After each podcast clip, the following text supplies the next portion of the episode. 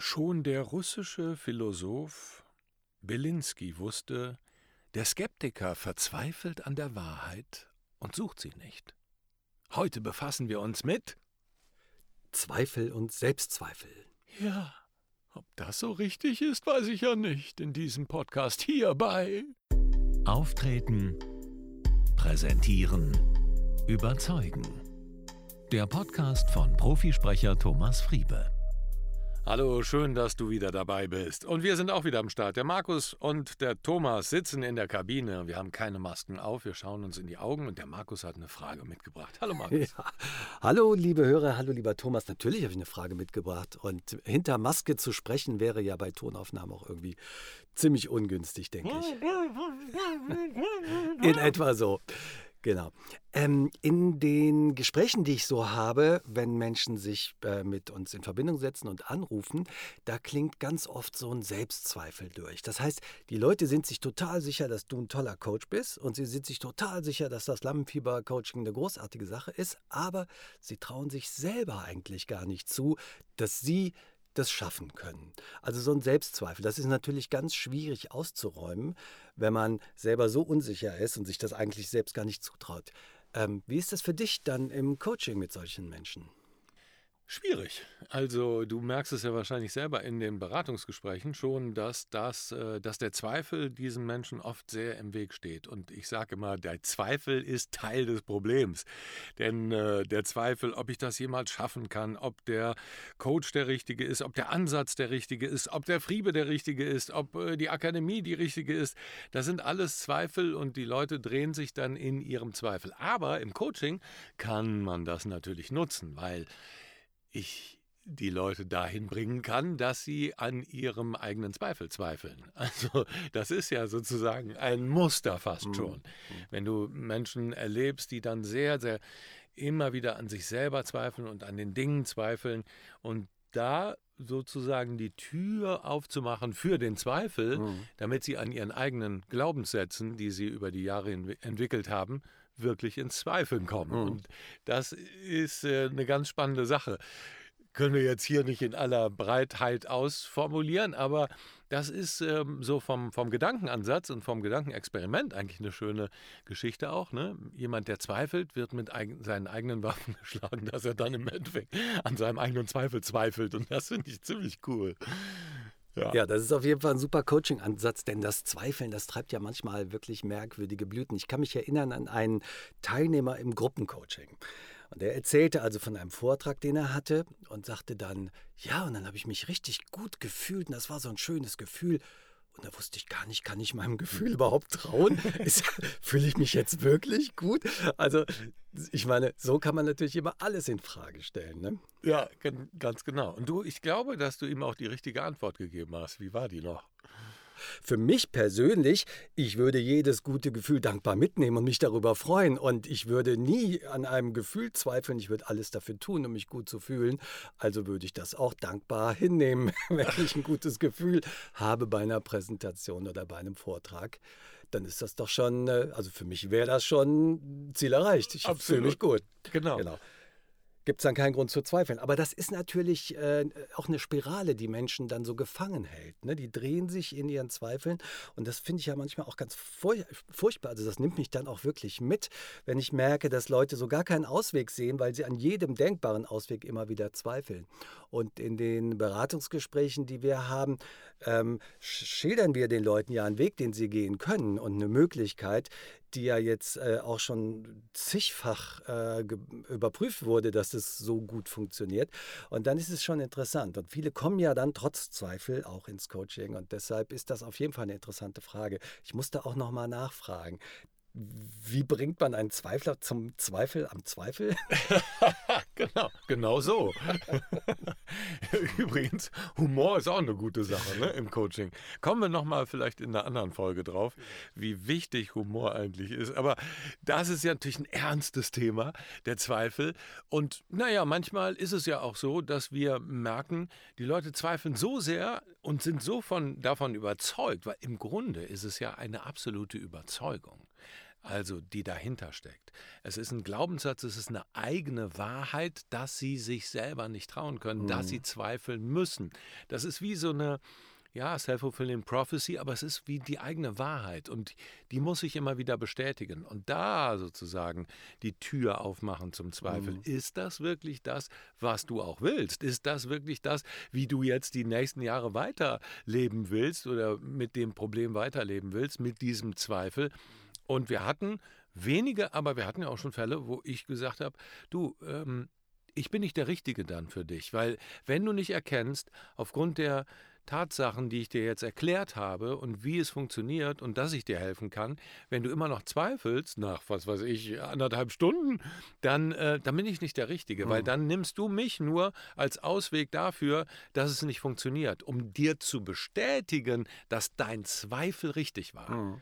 So verquer geht es oft, aber mhm. im Grunde steckt hinter dem Zweifel immer eine Überzeugung, mhm. eine absolute Überzeugung, die so felsenfest ist, dass sie selber nicht in Zweifel gezogen wird. Und was könnten das für Überzeugungen sein? Also naja, das sind äh, Überzeugungen, die du dir die du entwickelt hast, weil du davon ja irgendeinen Gewinn hast. Du hast ja immer einen Gewinn von, mhm. von, einer, von einer Überlegung. Mhm. Du hast dir irgendwann eine Geschichte erzählt, dass Zweifel sicherer ist, als zu vertrauen oder zu glauben.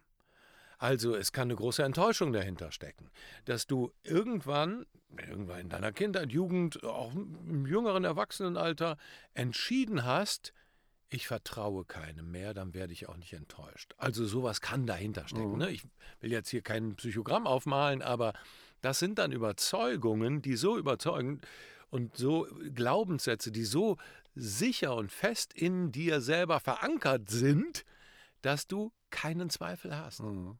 Und das heißt auch jetzt in Bezug aufs Reden, wenn ich mir sage, na, also ich kann das ja nicht mit dem präsentieren, das ist nicht mein Ding, sowas, mhm. das hindert mich dann natürlich. Äh, und wenn ich mir da sicher bin, dass es so ist, dann gibt es da auch keinen Ausweg, oder? Ganz genau. Ja. Außer ich bin bereit, diesen Glaubenssatz auf, aufzugeben. Ganz genau. Und mhm. ich bin bereit, mich auf den ersten Weg äh, zu machen oder ich bin bereit, in die richtige Richtung zu gehen. Mhm. Und ich bin bereit, das in Zweifel zu ziehen, was ich lange geglaubt habe. Mhm. So.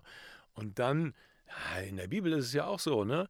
Glaubt und du wirst ganze Berge, du wirst zu dem Berg sagen können, erheb dich und äh, be beweg dich oder so, ne? Mhm. Wenn du glaubst. Und das ist, glaube ich, absolut, mhm. da, davon bin ich überzeugt, dass der Glaube ganz wesentlich ist. Also, das heißt nicht, dass du sagst, ich glaube das ganz fest, dass sie mir helfen können und dass ich das ewig überwinden werde, aber du musst es zumindest in, ja doch, du musst es glauben können. Wenn du es gar nicht glauben kannst, so gar nicht, dann ist es schwierig. Also Aber, wenn du nicht glauben kannst, dass du auf einer Bühne stehst oder vor anderen genau. stehst und sicher sprichst. Genau. Aber dadurch, dass du Referenzen siehst, wie entstehen denn solche Zweifel oder wie entstehen das, die, diese Dinge? Die entstehen dadurch, dass wir immer wieder Bestätigungen für diese Sachen erlebt haben, die wir im Vorfeld uns vorgestellt haben. Mhm. Wenn jemand sagt, ich kann das nicht, und das zu seiner eigenen Wahrheit wird, dann muss diese Wahrheit sich immer wieder bestätigen. Mhm. So, dann kann er nicht auf der Bühne stehen und yeah, dann kann es nicht gut klappen, sondern er muss dann immer sich selber demontieren, spätestens wenn er dann auf der Bühne steht oder wenn er runterkommt oder wie auch immer, dass er das dann alles in einen Kontext packt. Ja, war ja gar nicht, in dem Falle war es jetzt nicht so schlimm, weil es aus dem und dem und dem Grund. Du musst mal die Leute hören, die ständig immer wieder neue Ausreden dafür erfinden, dass sie eigentlich auf der Bühne gestanden haben, aber weil sie ja das Gefühl haben, sie können es nicht, immer wieder die Ausrede haben, ja, aber das war ja nicht so. Statt zuzulassen, dass es ganz gut war. Ganz genau. Mhm. Sehr, sehr gut. Mhm. Statt zuzulassen, dass es gut war und auch das gute Gefühl zuzulassen. Mhm. Das kann auch oft damit zusammenhängen. Mhm. Jetzt waren wir beim Zweifel, jetzt sind wir ein bisschen bei der Motivation oder bei ja. dahinterliegenden Glaubenssätzen. Aber das sind so die, die Dinge, die oft, die oft als Barriere oder Blockade da vorhanden sind. Und ganz oft äußern die sich eben im Zweifel. Mhm. So oder nach außen hin den getragenen Zweifel oder den nach außen hin gestellten Zweifel. Ja, ich weiß ja nicht so genau, ich kann mir das gar nicht vorstellen und so weiter. Aber im Grunde genommen ist gar kein Zweifel, sondern eine Überzeugung, dass sie nicht in der Lage sind. Mhm. Also ich sage jetzt mal, jeder andere würde ja, wenn ihm so auf die Schulter geklopft wird und die Kollegen sagen, hey, war doch super, würde ja sagen, ach danke, freue ich mich. so, so könnte man es ja auch machen. Aber es gibt eben Personen, die sagen dann, ach nee, ich weiß nicht, doch nicht, war irgendwie nicht so gut und, und sowas, ja? Genau, ja. Damit sie sich selbst bestätigen können und sich nicht selber widersprechen müssen. Ganz genau, ja. Mhm. Das hängt dann auf, auch oft mit Selbstwert zu tun, dass sie gewohnt sind, weil sie sich einen Glaubenssatz gemacht haben, von dem sie total überzeugt sind Mhm. und den sie nicht in Zweifel ziehen. Ich genüge nicht. Mhm. Ich kann das nicht. Ich bin immer zu kurz gekommen. Ne, Ich verdiene keine Aufmerksamkeit. Was auch immer. Mhm. Und wenn solche Glaubenssätze so fest verankert sind, dann werden die zur eigenen Wahrheit. Mhm. Und die eigene Wahrheit, da willst du dich nicht selber belügen. Mhm. So einfach ist Und wie schaffst du dann jetzt so den Umschwung von Leuten, die diese Erfahrung ja manchmal 20, 30 Jahre gemacht haben oder sich selbst immer wieder bestätigt haben darin, in dieser Überzeugung, die dann ja doch innerhalb von relativ kurzer Zeit, also die meisten sind sechs oder sieben Wochen so im Coaching, die dann das schaffen, mit Freude und für auch Gelassenheit vor anderen zu reden. Wie schafft man das in so kurzer Zeit, da den Umschwung? Sind natürlich mehrere Faktoren, so. Mhm. Aber komm doch einfach mal ins Coaching, Markus. Fragen wir mal einen Klienten. Ich Darf der Markus schon. mal, darf der Markus mal zuhören? Achso, du warst schon, aber dass wir ein 1 zu 1 hatten, ja, stimmt. Aber ähm, sind natürlich, ja, es sind mehrere Ebenen. Ne? Mhm. Einmal ist die körperliche Ebene, dass da einfach was anspringt, so die, die Amygdala, sage ich immer, springt an, also Fluchtreflex, Mhm. Angstreflex, auch der Kampfreflex oder die Erstarrung. Das ist, sind die einzigen drei Sachen, die üblich bleiben, wenn wir in Lebensgefahr sind. Und warum sind wir in Lebensgefahr oder warum erleben die Leute, dass sie in Lebensgefahr sind? Weil ein Muster anspringt, was sie schon mal kennen. Und der Körper oder das Unbewusste will sie davor schützen. Deshalb so, sollen sie eigentlich nicht wieder in diese lebensgefährliche Situation gebracht werden. Aber das Unbewusste denkt nicht, sondern es handelt einfach oder, oder aktiviert halt Das die ist wie Sachen. so ein Reflex dann. Genau, ganz genau. Mm, Wie ja. beim Pavlovschen Hund, wenn das Glöckchen klingelt, dann kommt die entsprechende Reaktion Genau. und so ist es da möglicherweise. So ist es da auch. und deshalb Mhm. empfindest du dich wie im Tunnel, kannst nicht auf deine normalen Ressourcen zurückgreifen, kannst nicht mehr normal sprechen, weil du das ja auch nicht sollst. Du sollst nur rausrennen oder erstarren oder so. Und das heißt, um das die Frage zu beantworten, wie arbeite ich im Coaching? Zum ersten und zum einen kommt es aus dem Körperbewusstsein. Also es ist wie im Körperbewusstsein gespeichert, wie, wie so ein wirklich, weil das erkennst du daran, dass die Menschen oft, wenn sie von, naja, von Erfahrungen berichten, die zehn Jahre zurück sind, im Grunde genommen das wie im Kurzzeitgedächtnis gespeichert haben. Mhm. Das weiß ich noch ganz genau, das weiß ich wie jetzt. So, bam. Und sofort ist auch die Emotion Mhm. da. Das heißt, da sind Blockaden da.